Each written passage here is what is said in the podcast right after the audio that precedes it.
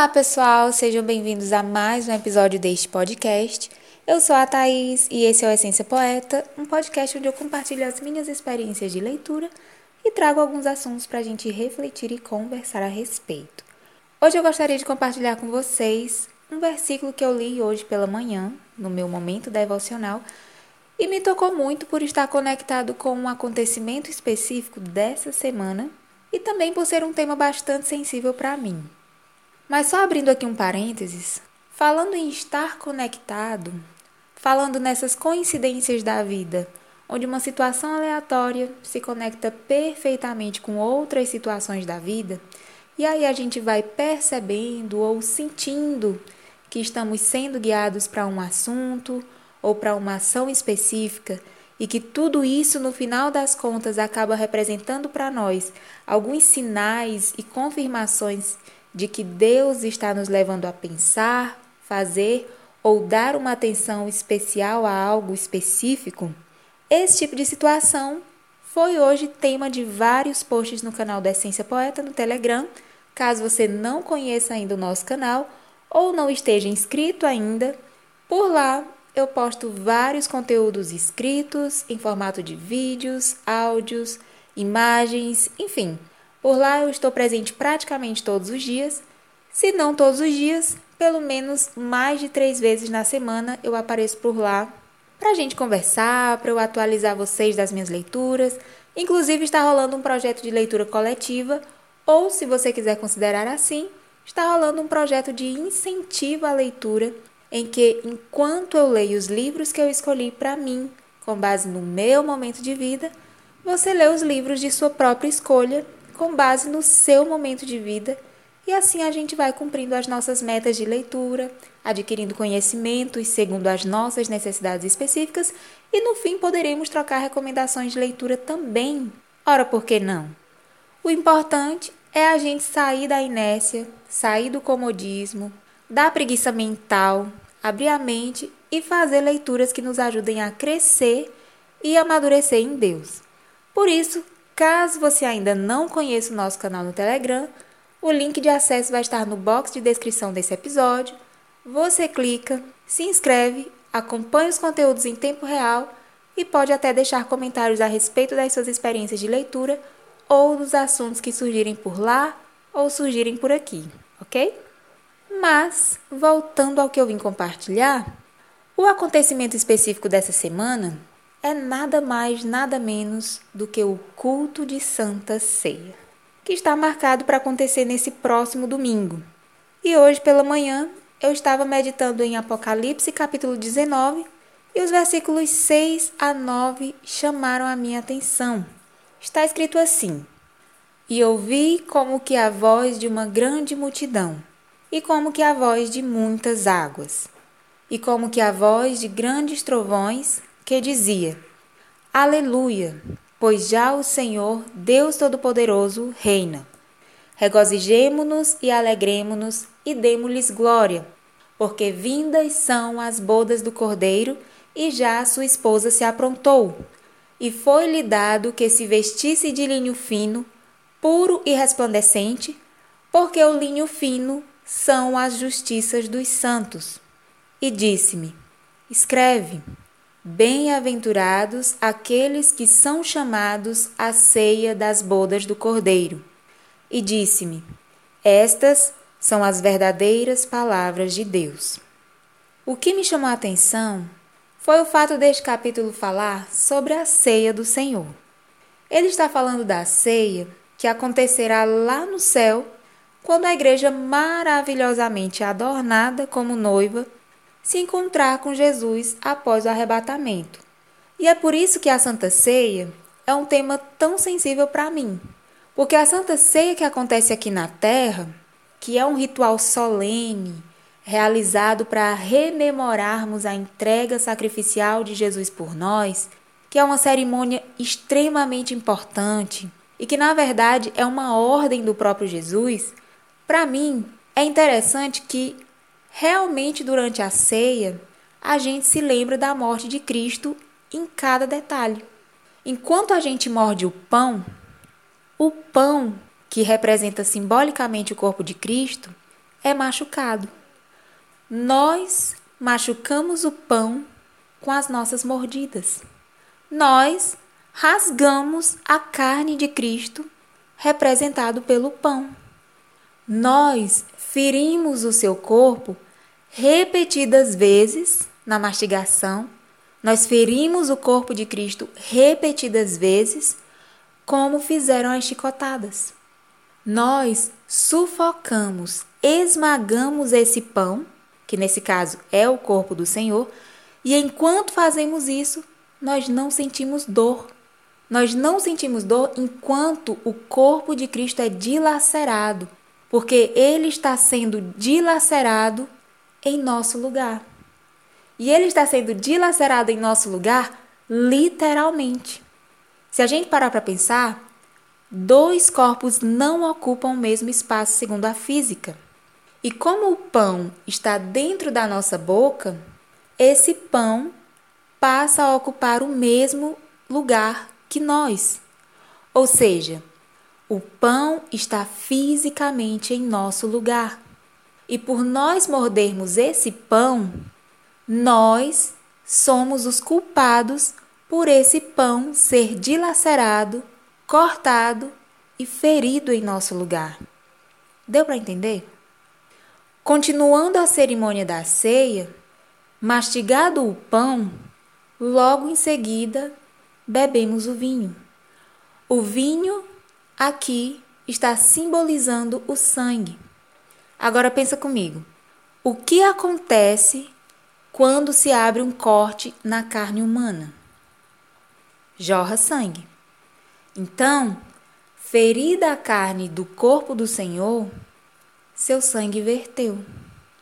Literalmente, em nosso lugar, temos um corpo ferido e sangue derramado. Esse simbolismo da Santa Ceia, esse simbolismo do pão, do vinho, a mastigação, beber o vinho logo após o pão, esse simbolismo é tão incrível que chega a ser perfeito. Quantas vezes o sabor do pão, seguido do sabor ácido do suco de uva, me deixou com gosto de sangue na boca?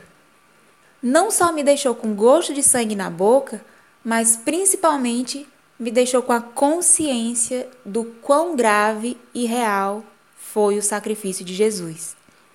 Esse gosto de sangue na boca me deixou com a consciência de quão grande salvação eu recebi de Deus. Porque só por esse gosto de sangue eu já consigo perceber que se esse gosto me incomoda, imagina passar por essa cruz. Eu definitivamente não suportaria passar por esse castigo. Na verdade, só de imaginar, eu sei com toda certeza que eu não suportaria nem ver alguém sendo moído como Jesus foi, desde a prisão até a crucificação. Tem um hino da harpa cristã que diz assim: Que amor me concedeu Jesus esse hino me faz pensar: que amor, minha gente!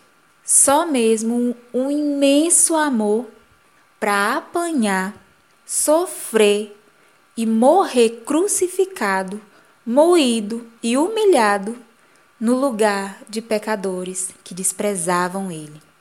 Por isso, o gosto do suco de uva, que para mim é o gosto do sangue na minha boca, me conscientiza da seriedade desse momento. Não é apenas um culto, não é apenas um ritual mensal, não é apenas uma cerimônia. A Santa Ceia não é apenas algo que se faz na igreja, não é apenas algo que fazemos na igreja. Por sermos participantes da igreja, por sermos membros da igreja, participamos da Santa Ceia. Não. Para mim, a ceia é um dos momentos mais sérios e significativos que se pode viver não só na igreja, mas é um dos momentos mais sérios e significativos que podemos viver como igreja.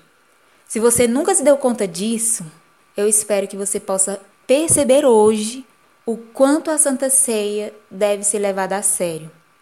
Por esse e também por outros motivos, a Santa Ceia é um tema bastante sensível para mim. Sem contar que, além da importância que ela carrega em si pelo seu significado, por tudo que a gente já mencionou até aqui, a Santa Ceia ainda envolve maldição se não for tomada de acordo com o que Jesus ordenou. Na primeira carta aos Coríntios, capítulo 11, versículos 23 a 30, está escrito: Porque eu recebi do Senhor o que também vos ensinei, que o Senhor Jesus, na noite em que foi traído, tomou o pão e, tendo dado graças, o partiu e disse: Tomai e comei. Isto é o meu corpo que é partido por vós. Fazei isto em memória de mim. Semelhantemente também, depois de cear, tomou o cálice, dizendo: Este cálice é o novo testamento no meu sangue. Fazei isto todas as vezes que beberdes em memória de mim. Porque todas as vezes que comerdes este pão e beberdes este cálice, anunciais a morte do Senhor até que venha. Portanto, Qualquer que comer este pão ou beber o cálice do Senhor indignamente será culpado do corpo e do sangue do Senhor. Examine-se, pois, o homem a si mesmo, e assim coma deste pão e beba deste cálice. Porque o que come e bebe indignamente, come e bebe para sua própria condenação, não discernindo o corpo do Senhor. Por causa disso, Há entre vós muitos fracos e doentes, e muitos que dormem. A Bíblia, minha gente, é muito clara a respeito da seriedade desse momento. A palavra ordena que nos examinemos a nós mesmos, ordena que façamos uma autoanálise, façamos uma análise da nossa vida e da nossa conduta, não somente durante a ceia, mas antes da ceia. Então a Bíblia nos ordena que façamos uma análise antes e durante a Santa Ceia para que ela seja aceitável diante de Deus e assim seja uma bênção para nós. É a partir disso que eu, Thaís, pessoalmente, considero a Santa Ceia que realizamos mensalmente na igreja um ensaio para a futura, maravilhosa e especialíssima Santa Ceia que será realizada no céu juntamente com Jesus após o fim de todas as coisas. Eu sempre penso que, se eu não estiver apta a cear aqui, na terra, como posso esperar cear no céu? Eu penso isso porque as condições que a palavra impõe para que estejamos aptos a cear aqui na terra são condições que, se você analisar, nos conduzem, são condições que nos preparam, são as mesmas condições que nos levam a estarmos aptos a cear lá no céu, frente a frente com Cristo. Vocês já pararam para pensar nisso? Na primeira carta aos Coríntios, capítulo 10, versículos 14 a 21, está escrito assim: Portanto, meus amados, fugi da idolatria. Falo como a sábios. Julgai vós mesmos o que digo. Porventura, o cálice de bênção que abençoamos não é a comunhão do sangue de Cristo? O pão que partimos não é, porventura, a comunhão do corpo de Cristo? Porque nós, sendo muitos, somos um só pão e um só corpo, porque todos participamos do mesmo pão. Vede a Israel segundo a carne. Os que comem os sacrifícios não são, porventura, participantes do altar? Mas que digo? Que o ídolo é alguma coisa? Ou que o sacrificado ao ídolo é alguma coisa? Antes digo que as coisas que os gentios sacrificam, as sacrificam aos demônios e não a Deus. E não quero que sejais participantes com os demônios. Não podeis beber o cálice do Senhor e o cálice dos demônios. Não podeis ser participantes da mesa do Senhor e da mesa dos demônios. Essa passagem fala sobre a ceia também simbolizar a nossa comunhão uns com os outros, porque somos participantes de um mesmo corpo. O pão que comemos na ceia é um pedacinho de um pão inteiro. O pão inteiro é repartido, é dividido por todos, para que todos participem do mesmo pão, para que todos estejam juntos em Cristo, que é o pão vivo que desceu do céu. O pão que comemos e engolimos representa Deus em nós. Representa Cristo agora vivendo em nós, fazendo parte de nós, como está escrito em Gálatas 2, versículo 20, que diz: Já estou crucificado com Cristo e vivo não mais eu, mas Cristo vive em mim. E a vida que agora vivo na carne, vivo-a na fé do Filho de Deus, o qual me amou e se entregou a si mesmo por mim. E se nós estamos unidos a Deus, também devemos estar unidos àqueles que também estão unidos com Ele. E não apenas isso, mas como acabamos de ler aqui em 1 Coríntios 10, devemos ser separados para Deus, santificados, sem participar da mesa dos demônios, isto é, sem nos deliciarmos com os manjares e os banquetes oferecidos pelas trevas, porque esta é a mensagem que dele ouvimos e vos anunciamos: que Deus é luz e não há nele treva nenhuma. Se dissermos que temos comunhão com ele e andarmos em trevas, mentimos e não praticamos a verdade. Mas, se andarmos na luz como ele na luz está, temos comunhão uns com os outros e o sangue de Jesus Cristo, seu Filho, nos purifica de todo pecado, como está escrito na primeira epístola de João, capítulo 1, versículos 5 a 7. Então, meus irmãos, o que eu entendo é que a Santa Ceia não é um momento qualquer. Existe condenação para quem participa dela indignamente sem comunhão uns com os outros e, consequentemente, sem comunhão com Deus, porque na palavra está escrito que aquele que não consegue amar o seu irmão a quem vê, como pode amar e ter comunhão com Deus a quem não vê? Então, sem comunhão uns com os outros e, consequentemente, sem comunhão com Deus, não podemos participar do mesmo pão. E se não podemos participar do mesmo pão, então não podemos participar da ceia do Senhor. Além disso, se não vivermos em santidade, se não houver separação das coisas do mundo, se participarmos dos cultos aos ídolos e das coisas deste mundo, das coisas deste século, sendo participantes da mesa dos demônios, jamais poderemos participar da mesa do Senhor. É por isso que eu acho incrível que a ceia seja mensal e que a Bíblia nos mande nos examinarmos antes dela e durante a mesma também. Porque, fazendo esta análise, eu tenho que me encontrar aprovada, senão eu vou estar atraindo condenação para mim mesma. Então, como eu preciso me encontrar aprovada, consequentemente eu preciso me encontrar preparada a todo momento para poder cear aqui na terra.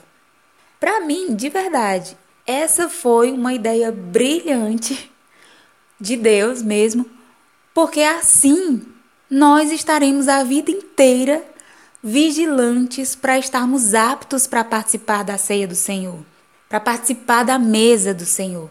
Ou seja, estaremos sempre nos esforçando para que estejamos sempre em comunhão com Deus e assim estaremos em comunhão uns com os outros e nos separando das coisas que não agradam a Deus. Estaremos sempre preparados para a ceia do céu e dessa forma estaremos sempre preparados tanto para a ceia do céu como para a ceia daqui da terra. Ok, pensando nisso, você pode me perguntar: e como é que eu me torno preparada para ser aqui na Terra, Thaís? Para mim, a resposta é simples. Você estará preparada para participar da mesa do Senhor se seguir os mandamentos, como já foi lido aqui. Se você viver separada dos manjares desse mundo, sem se envolver com culto a ídolos, nem participar de nada que envolva os demônios, você estará preparada se estiver em comunhão em primeiro lugar com Deus e, consequentemente, estando em comunhão com os irmãos, mantendo a paz com todos.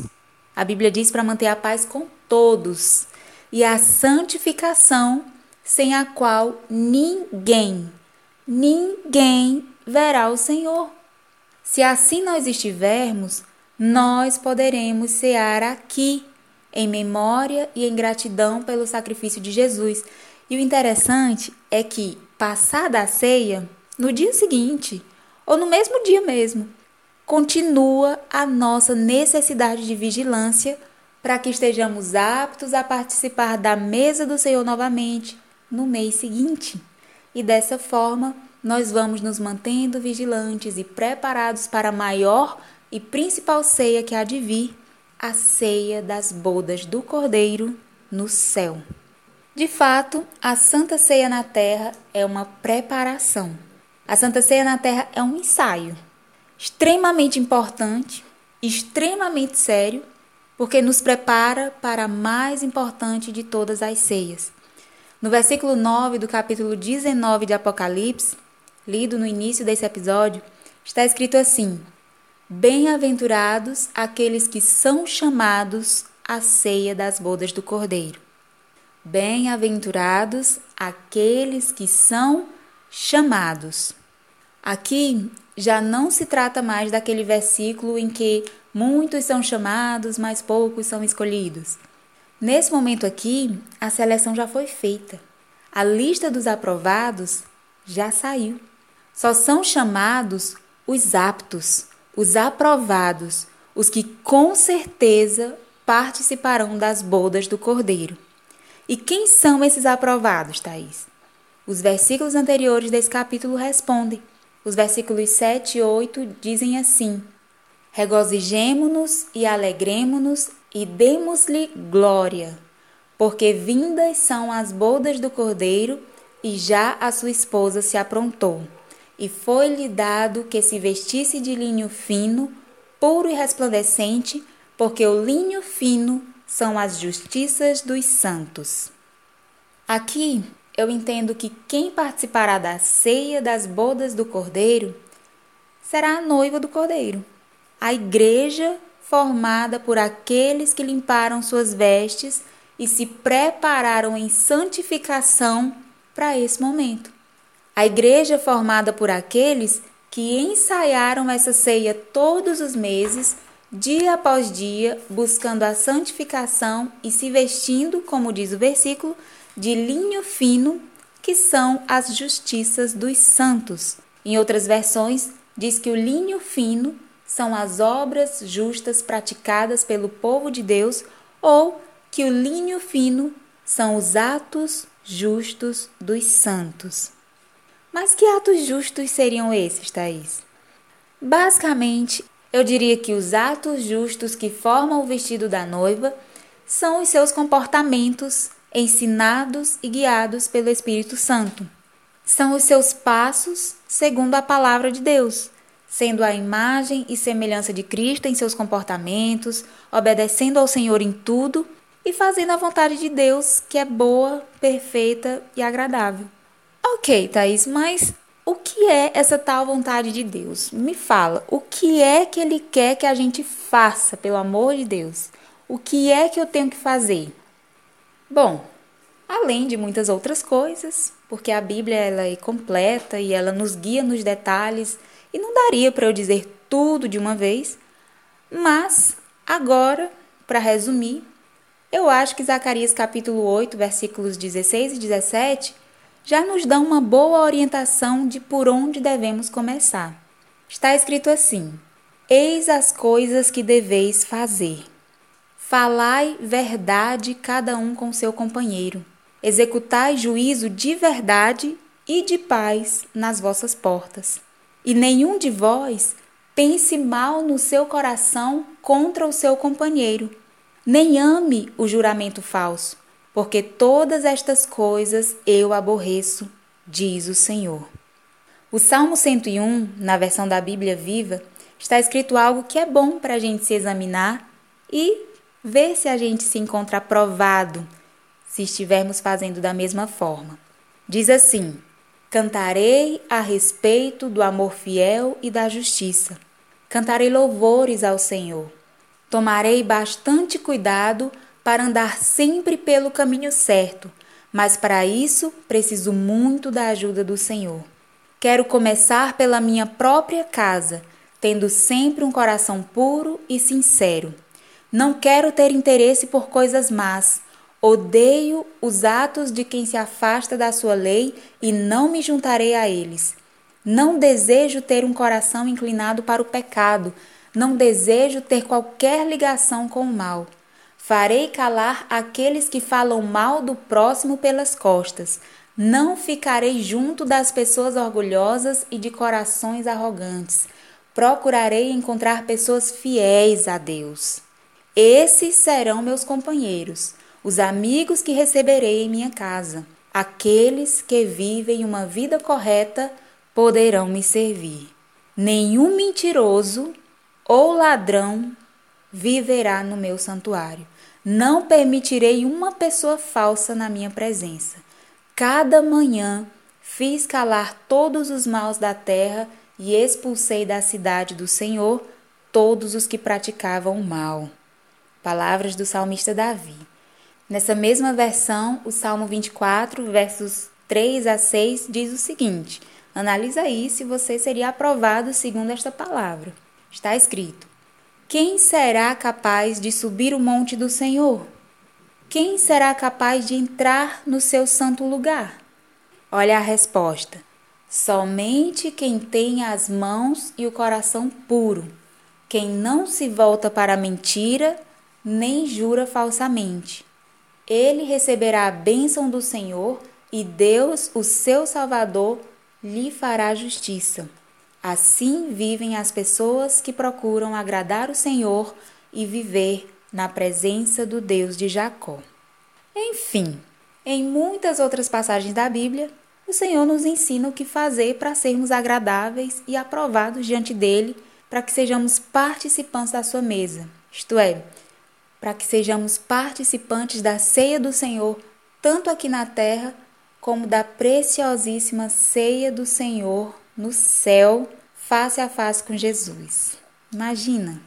Por isso, eu recomendo a todos nós, a começar por mim, que façamos esse autoexame a partir de hoje e durante todos os nossos dias, com base nesses versículos e dos demais exemplos que Cristo nos deixou, para que sejamos achados aprovados e, por fim, sejamos chamados para nos assentarmos à mesa do Senhor na grande ceia das bodas do Cordeiro.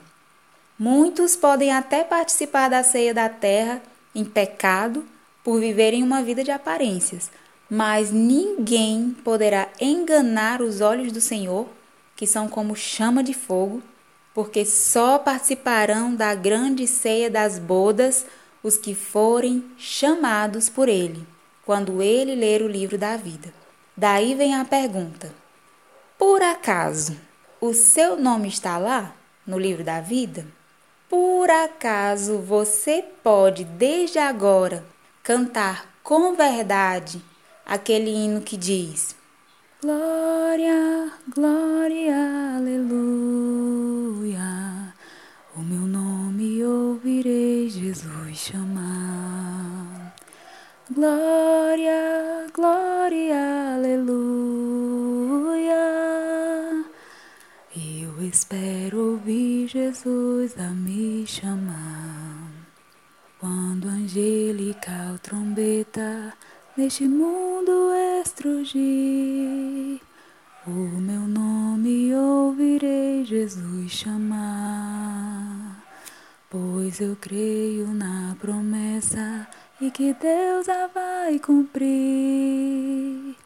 Quando ouvi Jesus meu nome proclamar, quando o céu for enrolado e o sol não der mais luz, o meu nome ouvirei Jesus chamar.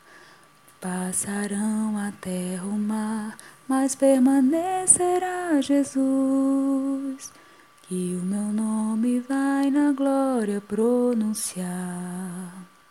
Oh, que música suave há de ser para mim ouvir o meu nome Jesus Cristo anunciar. Oh, que gozo vai minha alma lá nos altos céus fruir quando Cristo meu nome proclamar. Glória, glória, aleluia. O meu nome ouvirei Jesus chamar. Glória, glória, aleluia. Eu espero ouvir Jesus a me chamar. Eu, sinceramente, espero ouvir Jesus a me chamar. Então, que Ele me prepare para este momento e que Ele te prepare também e que a gente possa juntos participar desse grande momento como Igreja Santa, noiva do Cordeiro. Enfim, então é isso, pessoal. Essa foi a minha reflexão do dia. Espero que vocês também reflitam a respeito, que vocês examinem a vida de vocês e possam ser achados aprovados segundo as Escrituras Sagradas e caso não estejam vivendo segundo a vontade de Deus, caso não estejam com suas vestes limpas, é tempo de se lavar e se purificar com as águas purificadoras e regeneradoras da palavra de Deus. Corre enquanto é tempo, buscai-o enquanto se pode achar. É isso, pessoal. Muito obrigada pela atenção de vocês até aqui. Que Deus abençoe a vida de cada um Espero encontrá-los também lá no canal do Telegram. E se Deus quiser, a gente se encontra novamente por aqui no próximo episódio. Um beijo, fica com Deus, se cuidem e